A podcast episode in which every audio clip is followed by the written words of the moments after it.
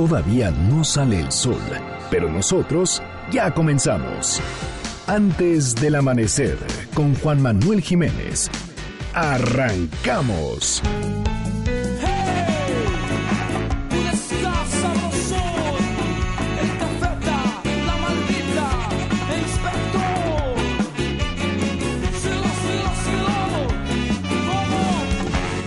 Buenos días, me da muchísimo gusto darles la bienvenida a este espacio madrugador de MBS Noticias 102.5. Gracias por acompañarnos antes del amanecer. Mi nombre es Juan Manuel Jiménez y como todos los días, como todas las mañanas, lo invito a que nos acompañe, a que nos sintonice hasta las seis en punto para que desde muy temprano se informe de las noticias más relevantes de nuestro país en este espacio, en este programa que hacemos absolutamente todos, por lo cual lo invito a formar parte de la expresión en línea y nos deje saber lo que opina de lo que le presentamos a lo largo de estos 60 minutos de información. En Twitter e Instagram me encuentra como arroba Juanma Facebook Juan Manuel Jiménez y los teléfonos en cabina 5166 1025.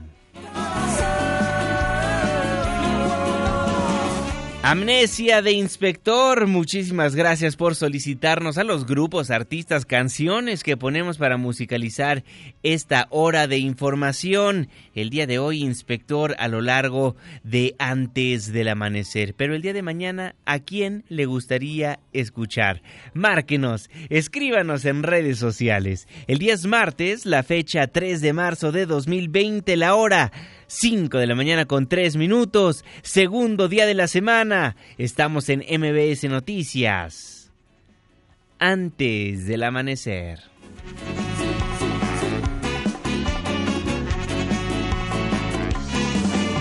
Mujer, te tengo que confesar de lo que pude aclarar. ¿De quién es el santo? Hoy, 3 de marzo del 2020, felicitamos a Emérito, Celedonio, Marino, Fortunato. Muchas felicidades. Clima.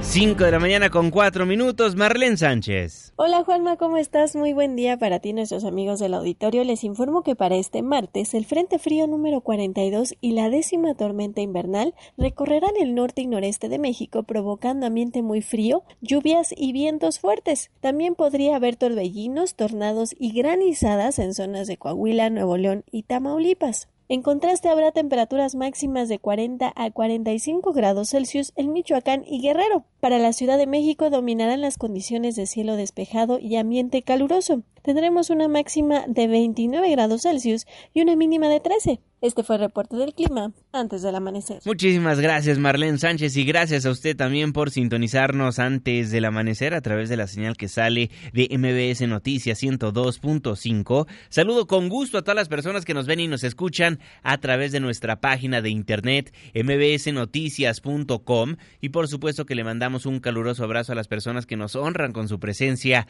a través de las distintas aplicaciones que hay en los teléfonos inteligentes. El reloj está marcando las 5 de la mañana con 5 minutos. Le voy a informar.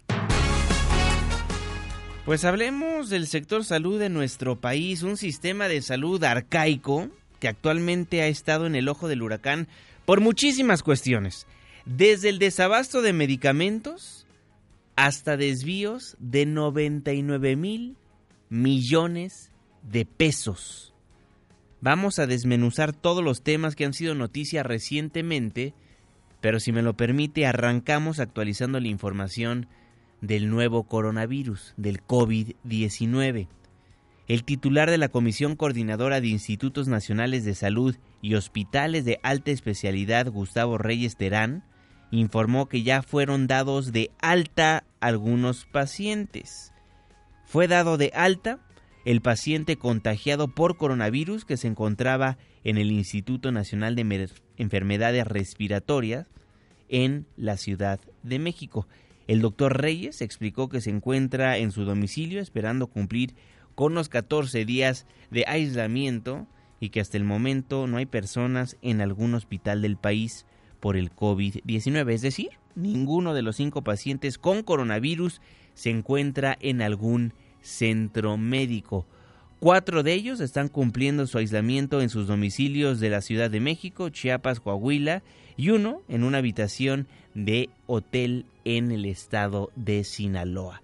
El médico también confirmó que en el INER se han revisado un total de 32 casos sospechosos desde el pasado jueves 27 de febrero y que todos han sido negativos. Por su parte, el director general de epidemiología, José Luis Alomía, aseguró que los cinco casos de coronavirus en México son importados, ya que todas las personas confirmadas con coronavirus en México se infectaron del virus en Italia.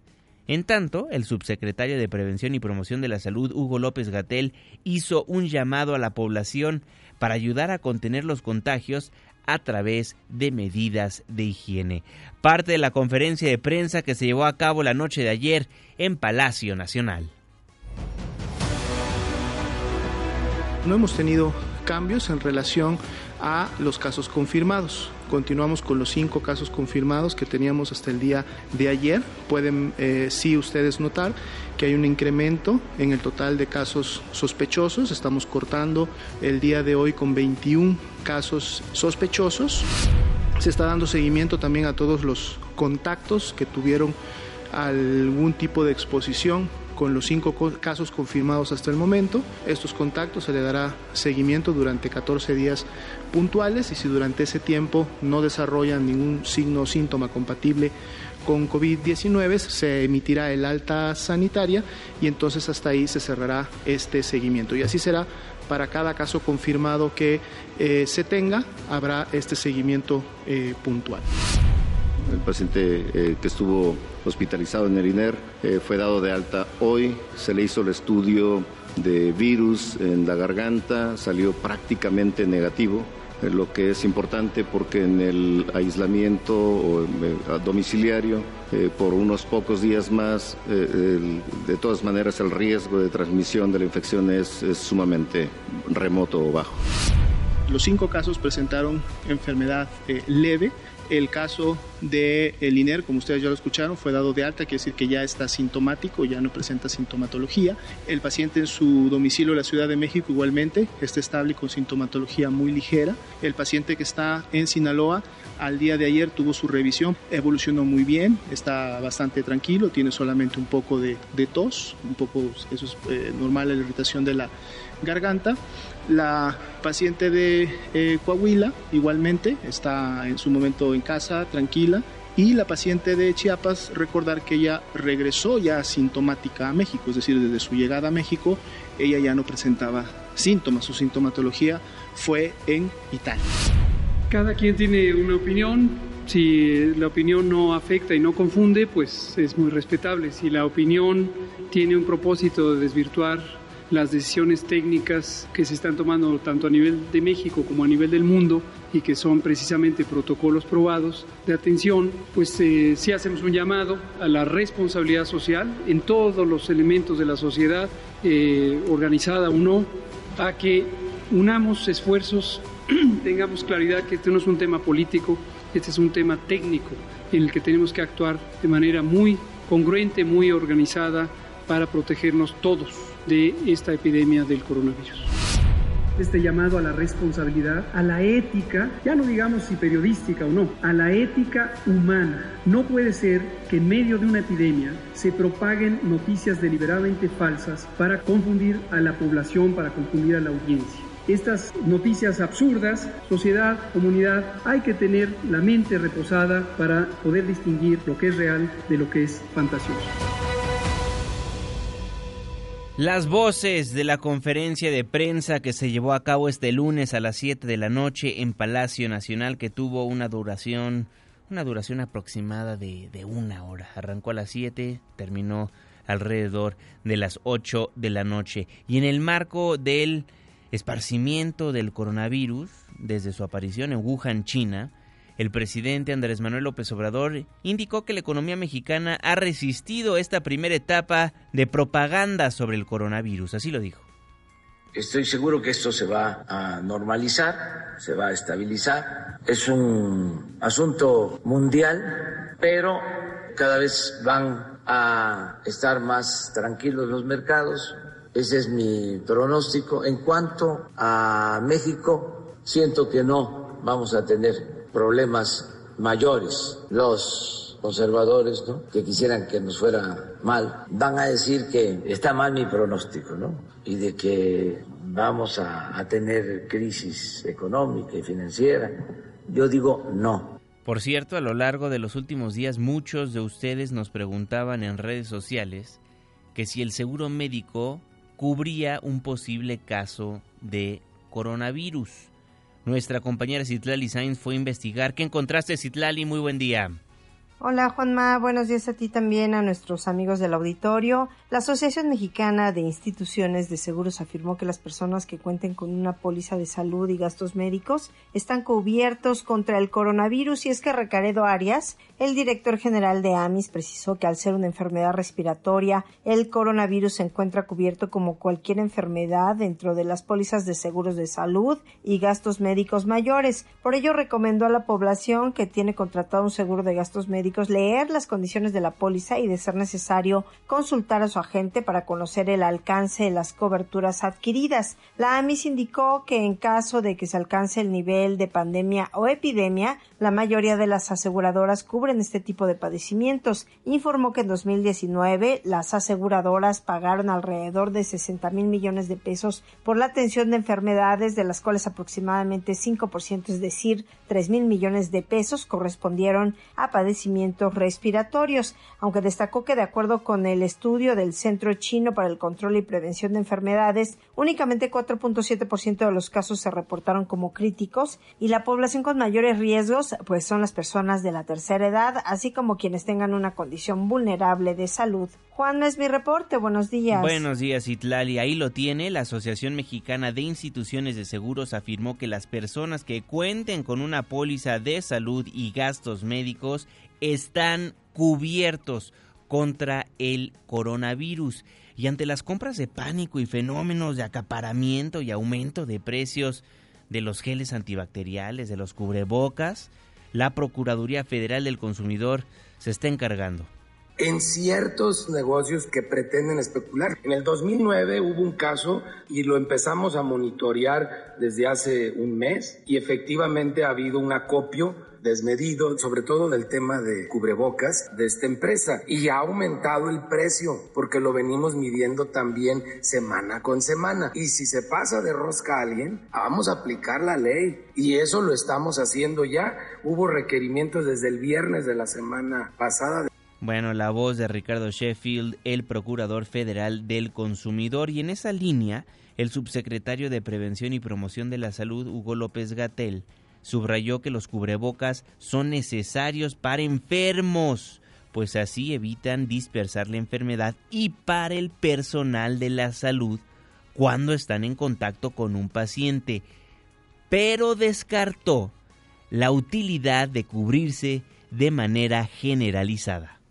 La otra epidemia que es la del miedo. El miedo se difunde en forma epidémica, que se propaga, se contagia de persona a persona y genera reacciones de pánico que no tienen que ver con lo que realmente sirve. Comprar este tipo de cubrebocas actúa como un mecanismo de tranquilización que uno busca ante la incertidumbre, pues yo me protejo. Pero sepan ustedes que no hay evidencia científica que muestre que realmente sirve. Se lo reitero, no haga compras de pánico. Solo siga las recomendaciones de la Organización Mundial de la Salud, que es lavarse las manos con agua y jabón, utilizar productos antibacteriales a base de alcohol, cubrirse la nariz y la boca con pañuelos desechables o con el ángulo interno del codo cuando vaya a toser o estornudar, evitar el contacto cercano con quien esté resfriado o con síntomas similares a la gripa, cocinar bien la carne y los huevos, evitar el contacto sin protección con animales vivos de granja o salvajes. Ahí las recomendaciones por parte de la Organización Mundial de la Salud. Y en la Cámara de Diputados buscan crear un fondo emergente de 25 mil millones de pesos para atender la emergencia por el coronavirus COVID-19. Angélica Melín. Juanma, gracias. Buenos días. Los legisladores en la Cámara de Diputados alistan la presentación de una iniciativa de reforma a la Ley de Ingresos de este año 2020 con el fin de crear un fondo emergente de 25 mil millones de pesos como máximo para atender la emergencia por la llegada del coronavirus COVID-19 a nuestro país y algunos otros eh, problemas que se puedan presentar en materia de salud. Lo anterior, pese a que las autoridades en materia precisamente de salud han dicho que no se necesita esa cantidad de dinero para atender la emergencia que ha generado algunos casos en México. Escuchamos al líder parlamentario de Morena y presidente de la Junta de Coordinación Política en San Lázaro, Mario Delgado. Lo que queremos plantear es un fondo emergente para atender y prevenir el tema del, del coronavirus. Si no quiere decir que eh, se tengan que gastar, es por si se necesita, por si hay eh, mayores eh, necesidades respecto del coronavirus, pues no nos agarre desprevenidos. Ojalá y no se necesiten. Es como comprar un seguro. Uno compra, uno compra el seguro no pensando en que va a sufrir el incidente. El diputado Delgado Carrillo no precisó de dónde saldrían los recursos para alimentar ese fondo. Escuchemos. Entonces vamos a proponer esta eh, iniciativa, es una modificación a la ley de ingresos para crear este fondo especial emergente que solo se utilizaría si es necesario y podría llegar hasta 25 mil millones. ¿Bajo la lupa de quién estaría? No, bueno, pues no, por supuesto que no tendría que ser del sector salud, evidentemente serían recursos adicionales. Por supuesto que lo vamos a ver cuando voy. Aunque la mayoría en San Lázaro está de acuerdo en tomar medidas emergentes para atender el asunto del coronavirus, los diputados de la mayoría y del PAN comenzaron a disputarse la autoría de la idea de disponer de recursos extraordinarios para el propósito señalado. Es el reporte. Muchísimas gracias, Angélica. Ahí la información más actual del COVID-19 en nuestro país. En el mundo, el coronavirus ya supera los 90.900 casos de contagio, la inmensa mayoría, más de 80.000 en China, donde se han registrado 2.943 muertos cifra que supera los 3.000 en todo el mundo. Fuera de China se han confirmado casos en 73 países. Es especialmente preocupante la situación en Irán, con 66 muertos. En Corea del Sur suman 28 y en Italia la cifra de fallecidos es de 52. Cinco confirmados en México y ya se investigan los conatos, los contactos, los contactos directos de estos casos, de estos casos confirmados, que son 122 personas. Pero ¿cómo se vive esta emergencia en los aeropuertos del mundo? Un testimonio y crónica de Carlos Luis Galán. Así es, Juanma. Buenos días para ti y para todos. Nos dimos a la tarea de, en medio de esta alerta internacional por el coronavirus y los casos confirmados en nuestro país y las recientes muertes en Estados Unidos, de pasar como turistas por los principales aeropuertos y constatar las medidas y controles que tienen ambos gobiernos frente al virus. Nuestra misión empezó en la Terminal 2 del Aeropuerto Internacional Benito Juárez. Allí, solo la persona en el mostrador de la aerolínea nos preguntó si habíamos viajado a China los últimos 15 días. De allí en adelante, no pasó nada más. En el punto de revisión de migración, todos los oficiales, como siempre, portaban guantes de látex y así tocaban maleta tras maleta, sin mayores protocolos y sin mascarillas. Contamos apenas unas 5 o 6 personas turistas con ellas. En las salas de espera fue igual. Ningún protocolo, al menos a la vista de todos, tampoco alguna medida de higiene extra, ni siquiera algún cartel con información. Así salimos de México hasta la ciudad de Los Ángeles en Estados Unidos. Su aeropuerto, como el de la Ciudad de México, son de los que mueven mayor cantidad de pasajeros en todo el mundo. Como todo lo que sube baja, de regreso a México fue prácticamente la misma historia. En el mostrador nos preguntaron si habíamos viajado a China, dejando por fuera Italia o Corea del Sur.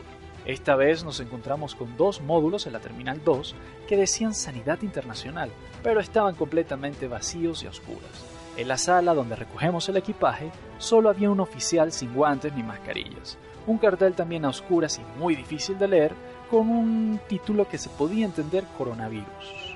Sin preguntas ni protocolos salimos de la terminal.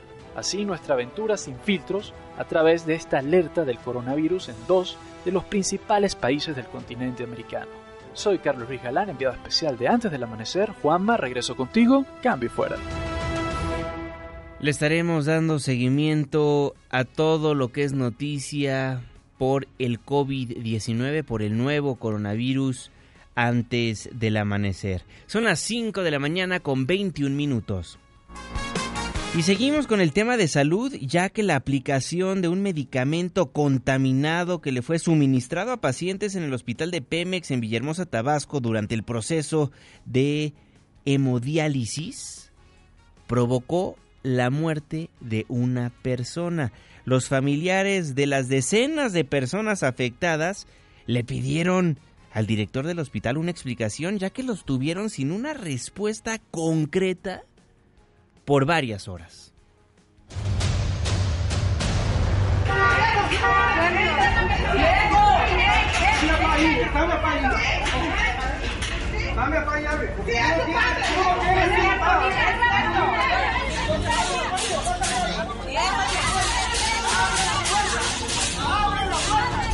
Tenga usted lo suficiente para decir la verdad. Usted está diciendo que 14 internados y un finado.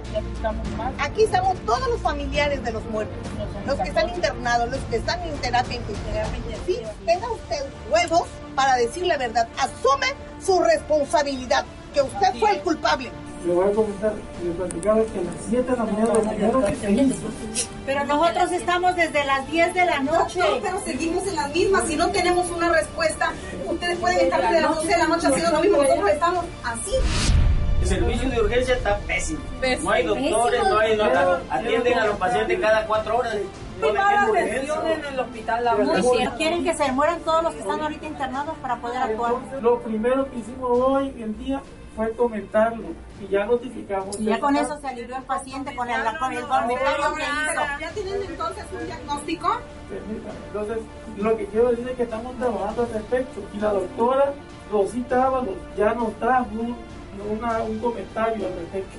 De ese pediatra, ¿De no, qué no. se trata este comentario? Nosotros necesitamos saber hacia Pero- dónde vamos. no, ¿Qué no, tan no, grave es lo pues que está Si pasando? yo tengo oportunidad ahorita para que ir, yo creo que a las 2 de la tarde tenemos que tener algo ya de avance. Quiero lo- el último eh, donde esté la evidencia del De las mantenimiento de las máquinas. Para acabar pronto. No me dan esperanzas. La infección ya se le fue a la sangre. Porque ayer si mi esposo entró en hemodiálisis con la heparina que él llevaba, no la utilizaron y le pusieron la de ella. Y por eso yo creo que salió muy grave. La denuncia de familiares de pacientes a través de redes sociales obligó a Petróleos Mexicanos a emitir un primer comunicado en el que admitía el fallecimiento de uno de los pacientes y reportaba 16 más hospitalizados a causa del fármaco conocido como heparina sódica, infectado con una bacteria.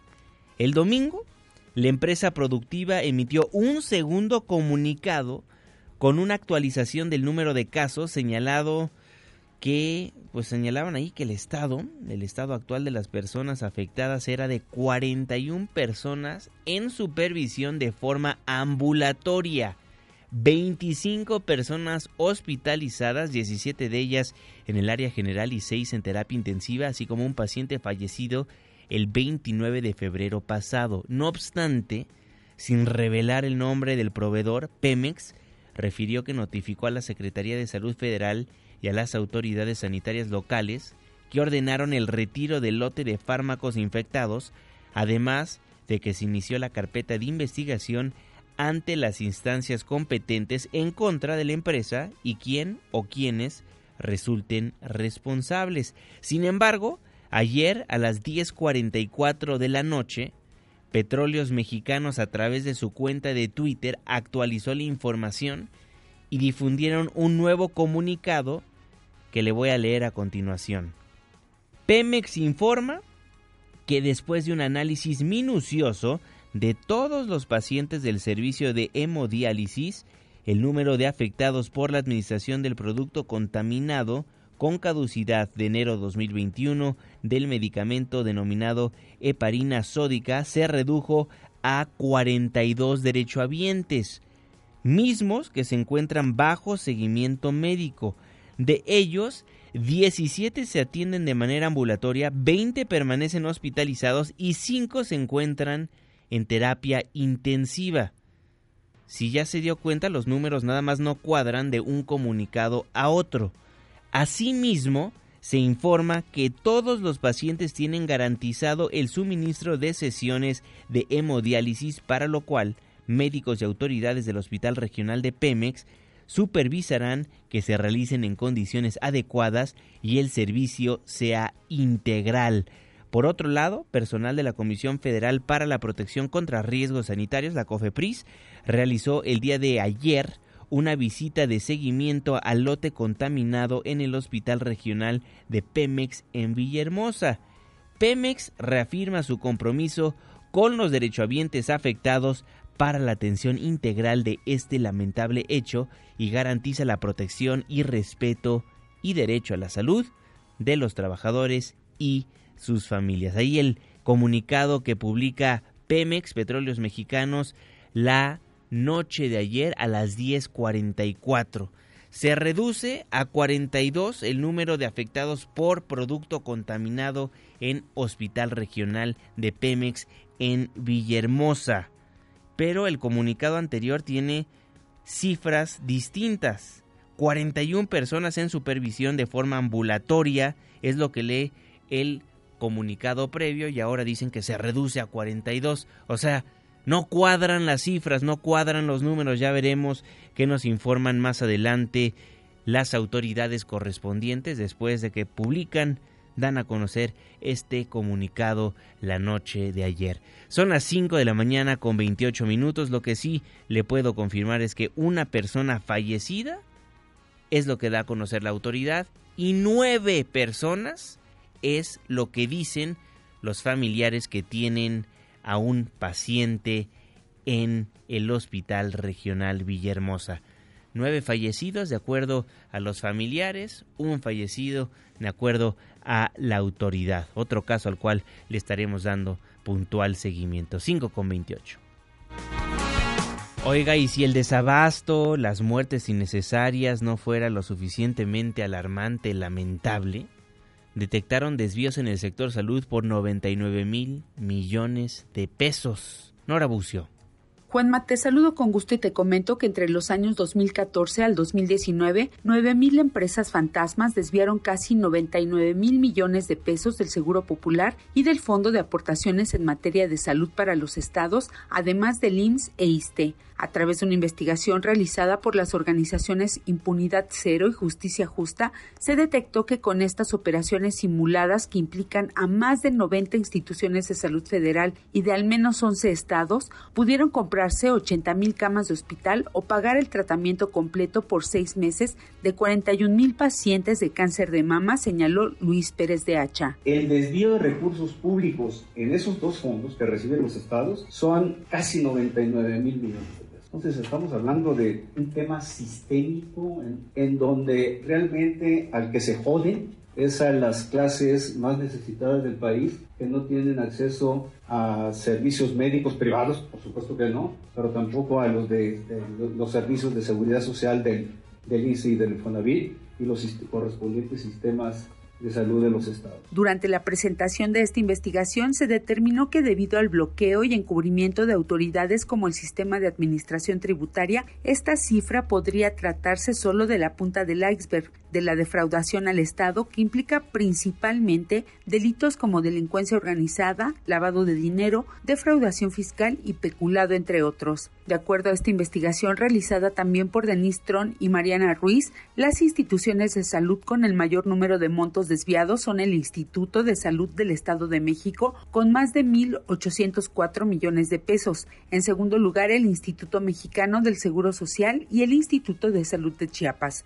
Entre las principales empresas emisoras de facturas falsas destacaron Interacción Biomedical SADCB, Kisa Importaciones SADCB y constructora Ketmex SADCB. Las organizaciones anunciaron que ya se prepara junto con el titular de la Unidad de Inteligencia Financiera, Santiago Nieto Castillo, las denuncias correspondientes. Juanma, la información. Gracias, Nora. Detectaron desvíos en el sector salud por 99 mil millones de pesos. Son las 5 con 31. Y estudiantes de medicina de diversas instituciones educativas exigieron al gobierno federal la aplicación de políticas públicas para mejorar condiciones de trabajo, desarrollo profesional y seguridad para hombres y mujeres en el marco de la movilización Ni una bata menos. Los médicos en formación se dieron cita a las 6 de la mañana en el Palacio de Bellas Artes y posteriormente marcharon hacia Palacio Nacional, donde entregaron sus peticiones a la presidencia de México. La protesta estuvo conformada por más de 300 estudiantes de medicina de distintas universidades que recordaron a sus compañeros que fueron asesinados en el estado de Puebla. No olvidemos la gran cifra de feminicidios, violencia de género y en específico lo que estamos viviendo como estudiantes es esa realidad. Transporte público precario, no hay seguridad para nadie, no tenemos prestaciones laborales. ¿Como estudiantes quieren prestaciones laborales? Precisamente, justo uno de los puntos del estudiantado aquí es que un gran sector estudia y trabaja y recurre a trabajos como es Uber, ¿no? Recordar que la cuarta persona que falleció en Puebla era el conductor de Uber de 28 años.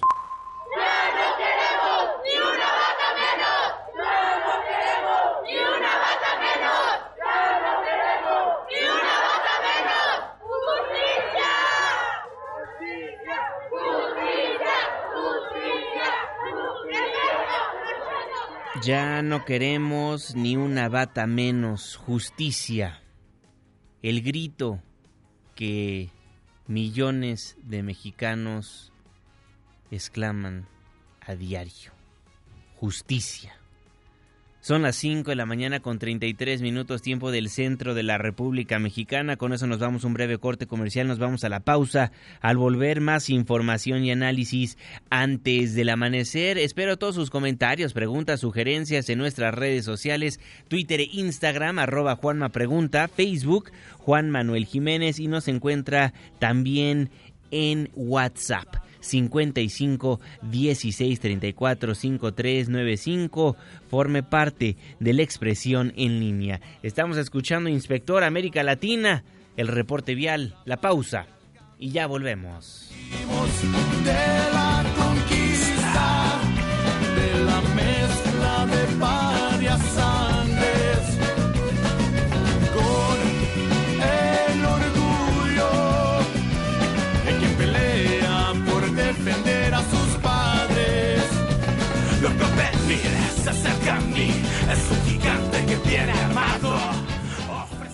Antes del amanecer, con Juan Manuel Jiménez. Con Juan Manuel Jiménez. Continuamos.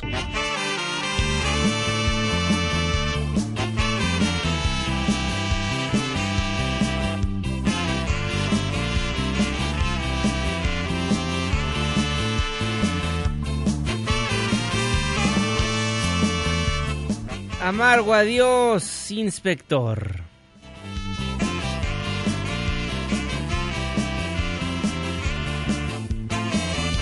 Sé que es tarde ya. Estamos de vuelta en MBC Noticias. Gracias por madrugar con nosotros. Yo soy Juan Manuel Jiménez y me da gusto nuevamente darle la bienvenida a este espacio del 102.5. Les recuerdo que nos escuchamos de lunes a viernes de las 5 hasta las 6 de la mañana. Márquenos, forme parte del espacio informativo, denos el reporte vial al aire.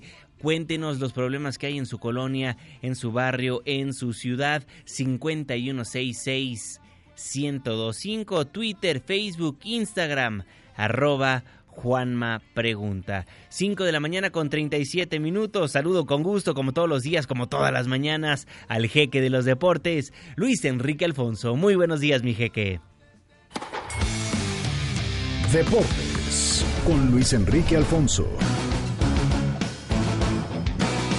Mi querido Juanma, aquí estamos ya con la información deportiva y vámonos cortita y al pie, mi querido amigo, porque regresó la delegación mexicana de clavados que participó en la Serie Mundial allá en Montreal, Canadá, un fin de semana en el cual obtuvieron tres medallas de, plata, una de bronce, y habló Paola Espinosa, 33 años, volvió a ganar eh, medalla, la de plata, la de segundo lugar, y la verdad es que es una, es una mujer que, más allá si de simpatías, de gustos y demás, los logros que ha obtenido de verdad llaman la atención. Está en la recta final de su carrera, es un hecho, y esto fue lo que dijo. Estoy muy contenta con este resultado. Melanie y yo hicimos un gran trabajo. En esta primera etapa de la Serie Mundial creo que nos sentimos tranquilas, competimos muy bien.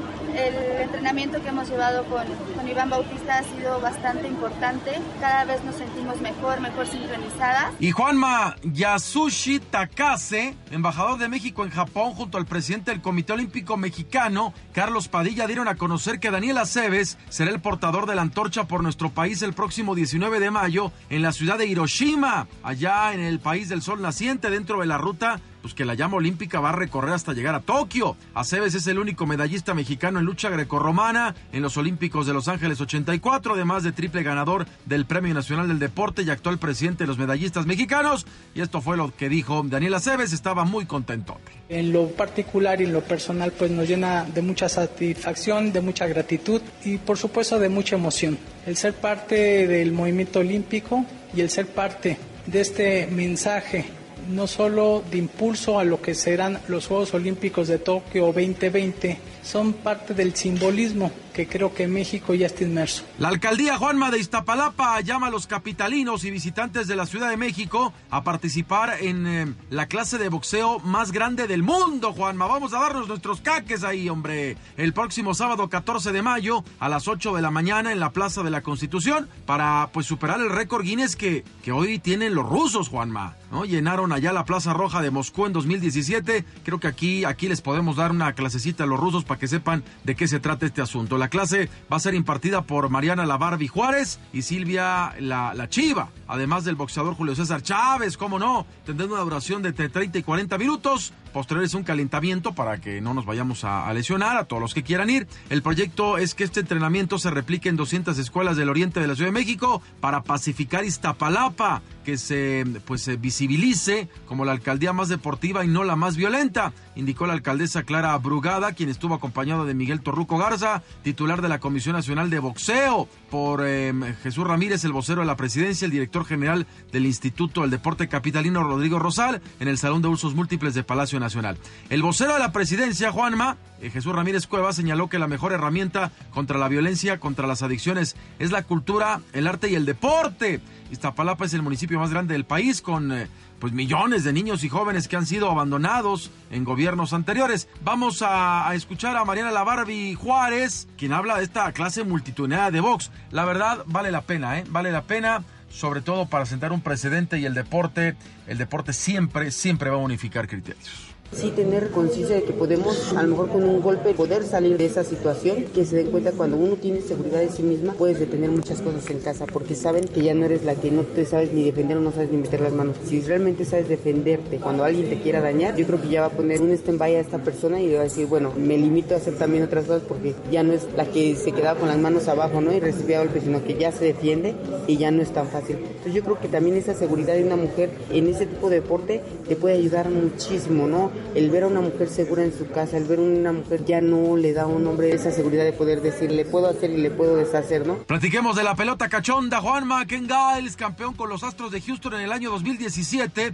dijo que está dispuesto a regresar el anillo de campeonato tras el robo de señas que hizo el equipo y que ha manchado el título obtenido. Este pitcher, que es actual de los Azulejos de Toronto, fue el cerrador desde la Lomita en la Serie Mundial de 2017 con los Astros, aunque después del cuarto juego ya no fue utilizado. Dijo sentirse avergonzado por la manera como se ganó la Serie Mundial y quiere regresar el anillito, mi querido Juanma. Y apenas el fin de semana se daba a conocer que la primera fecha del arranque del serial de MotoGP se cancelaba en Qatar debido al brote de COVID-19 y que ha afectado pues, principalmente a los motociclistas italianos, que son muchos como tal. Ayer se confirmó, Juanma, que Tailandia también ha sufrido los estragos del coronavirus y la organización decidió suspender también la carrera que se tenía planeada para el próximo 22 de marzo en el circuito de Buringman. Hasta el momento no hay una fecha nueva para el calendario, pero sí ya se va, se va retrocediendo, ya van dos fechas, ¿no? No, arrancó, la primera se canceló y la segunda también y no hay para cuándo. Lo importante es la salud pública y obviamente MotoGP lo sabe como otras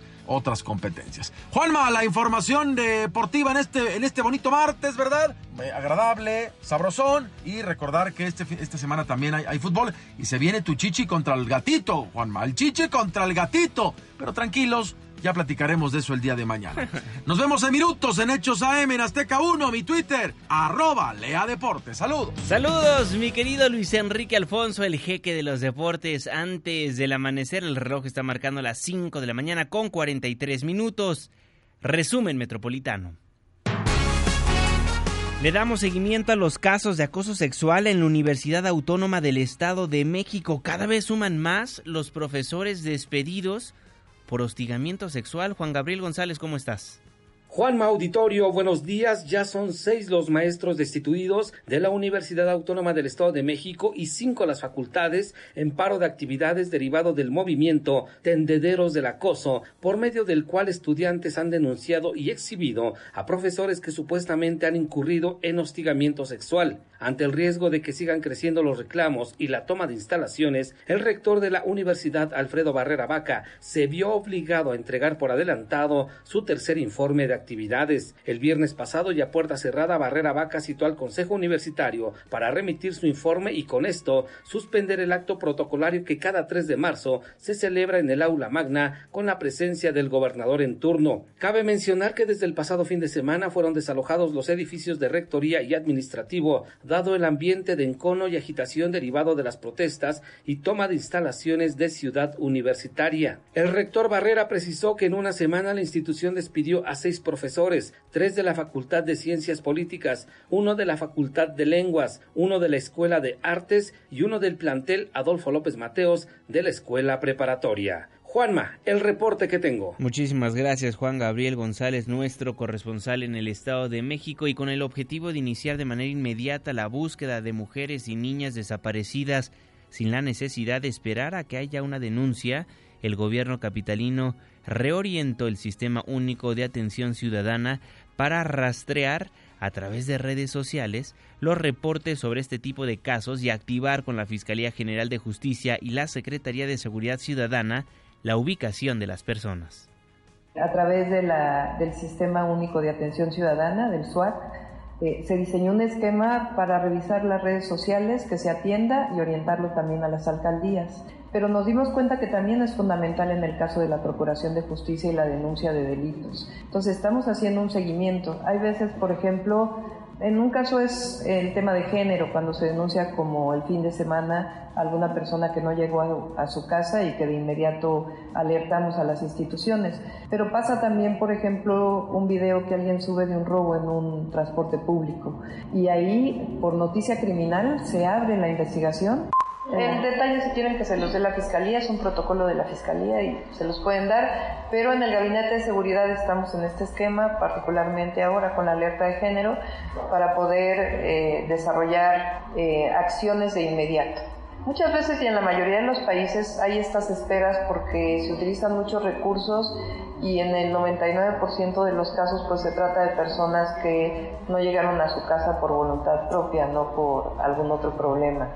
Eh, son protocolos internacionales, pero en este caso por la alerta estamos haciendo algo especial eh, para proteger a las mujeres de la ciudad.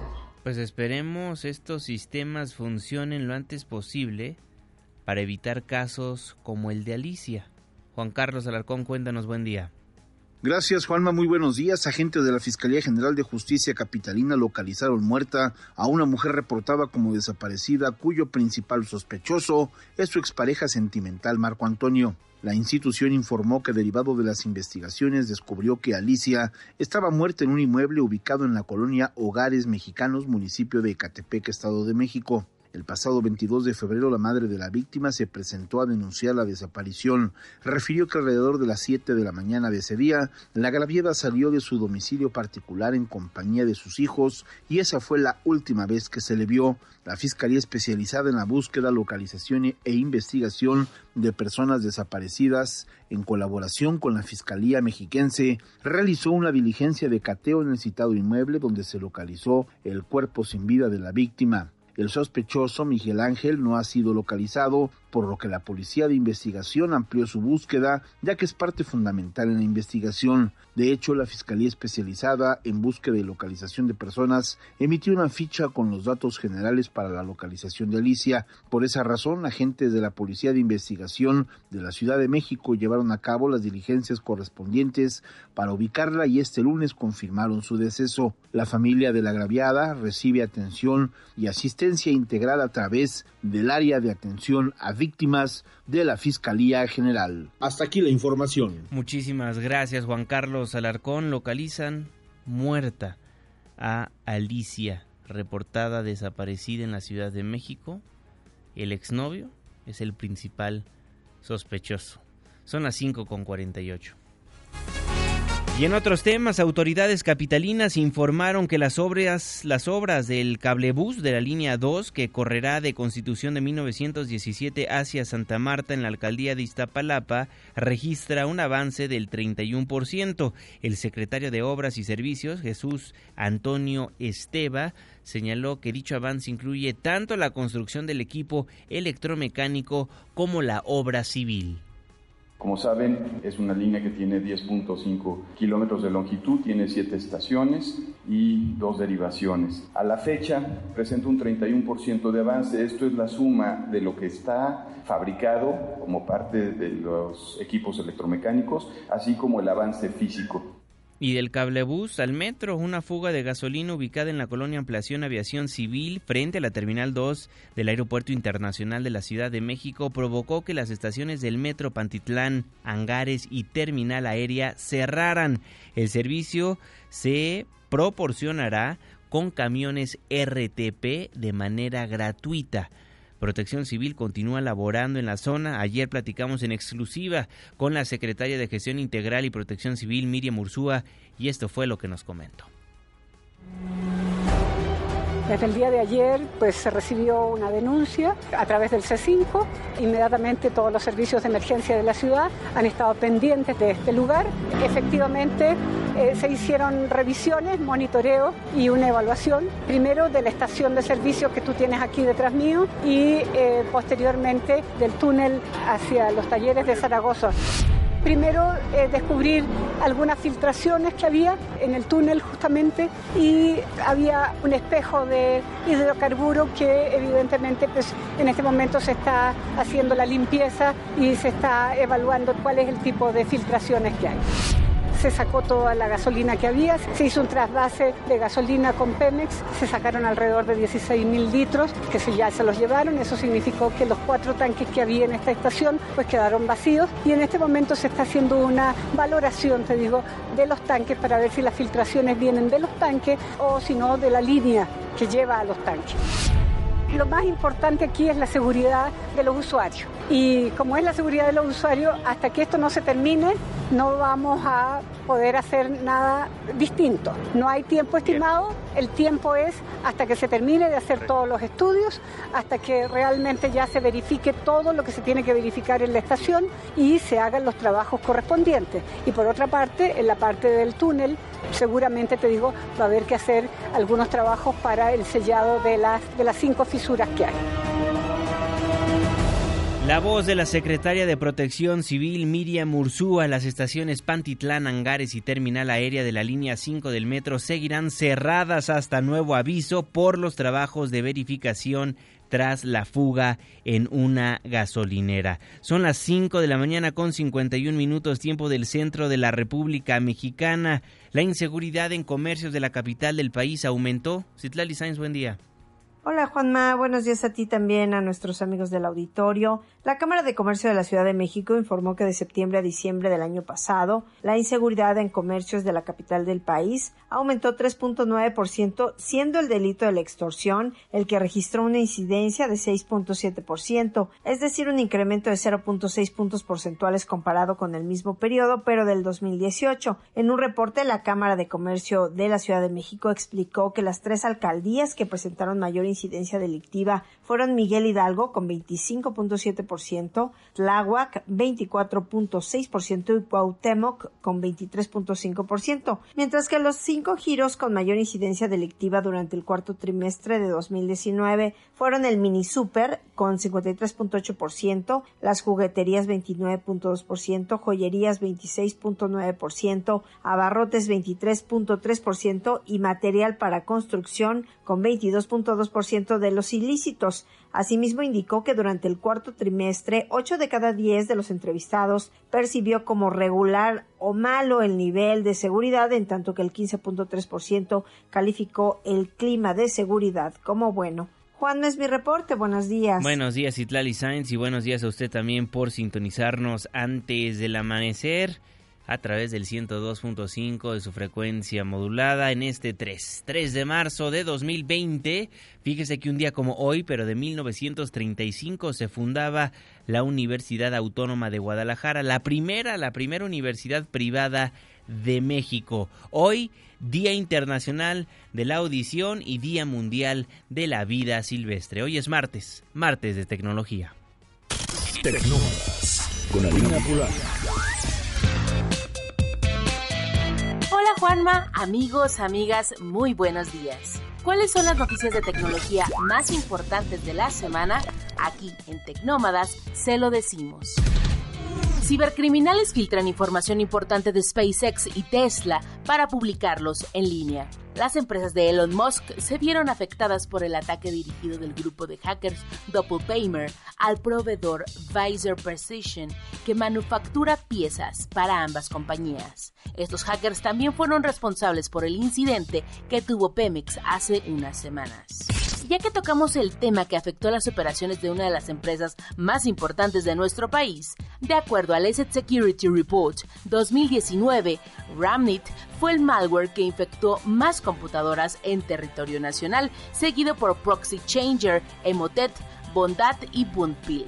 Y hablando de otro tipo de virus, un evento más que se cancela a causa del coronavirus es el F8, el evento de desarrolladores de Facebook. La sede sería en San José, California, en abril, pero han decidido posponerla como una medida preventiva para no generar condiciones que pudieran propagar este virus. Y pues así están las cosas, pero algo que sí podemos hacer es prevenir. ¿Y cómo? Pues empecemos por el eslabón más débil, lo que los ingenieros conocen como capa 8, el ser humano. La tecnología ha avanzado a tal punto que a través de una llamada telefónica, una empresa puede analizar qué tan riesgosa es una persona para tu casa u oficina. Luis Latapí, board member de Ethics Data Analytics, nos cuenta cómo desarrollaron este software. Esto tiene siete años de que comenzó esta aventura todo empezó cuando nosotros recibimos las simientes o los primeros inicios de alguna tecnología para medir las condiciones de emotividad y estrés de una persona al hablar. Y tratamos después de masificarla para poder construir una plataforma y una serie de productos que nos permitan medir las condiciones de riesgo de las personas en diferentes momentos. No nos enfocamos en la personalidad de, de los seres humanos, nos enfocamos en su toma de decisiones creamos un cuestionario sobre aquellos temas que a las personas les interesa saber, ¿no? Aquellas condiciones de riesgo que no desean en su hogar, en su trabajo o en alguna institución.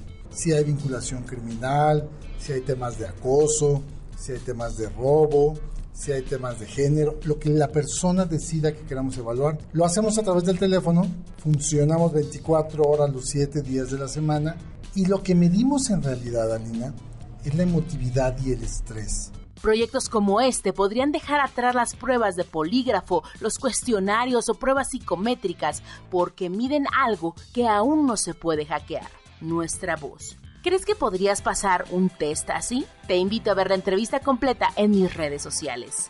Yo soy Alina Pulán y nos escuchamos la próxima semana en Tecnómadas. Muchísimas gracias Alina y gracias a usted también por habernos sintonizado a lo largo de esta hora de información en este espacio, en este programa que hacemos absolutamente todos en Twitter e Instagram.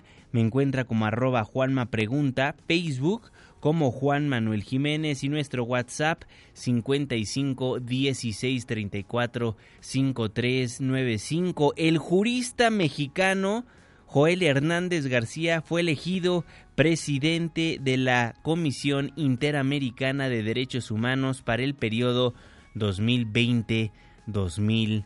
21. Muchísimas felicidades al abogado Joel Hernández García. Con eso nos vamos, con eso nos despedimos. Muchísimas gracias por habernos acompañado a lo largo de estos 60 minutos de información, Twitter e Instagram.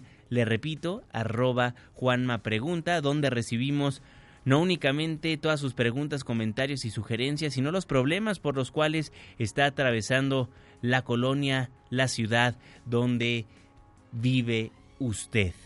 Dejamos el 102.5, pero, pero nos escuchamos en el 104.9 en Exa FM. Le tengo un resumen de noticias cada hora a la hora hasta las 10 de la mañana y después nos vemos en la televisión en punto de las 7 de la noche en tu ciudad en tiempo real a través de la pantalla de ADN 40, el canal informativo más visto de México. Muchísimas gracias a Raimundo Díaz, a Elizabeth Vilchis, también nos escribe por acá Rosa Morales, saludo con gusto a Marta Ramírez, también a César Leiva. Gracias a todos ustedes por formar parte de este espacio informativo y por dejarnos saber qué es lo que opina de lo que le presentamos. Matías Choi también, muchísimas gracias. Gracias a todos ustedes por formar parte de este espacio tan exitoso, madrugador. Los dejo, se queda en la primera de MBC Noticias con mi compañero y amigo Luis Cárdenas. A nombre de este gran equipo de trabajo, se despide de ustedes su servidor y amigo Juan Manuel Jiménez. Que pase un excelente martes.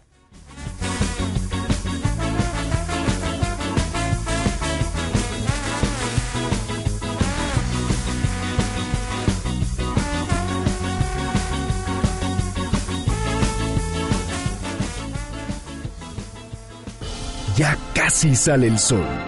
Nos escuchamos mañana en punto de las 5, antes del amanecer.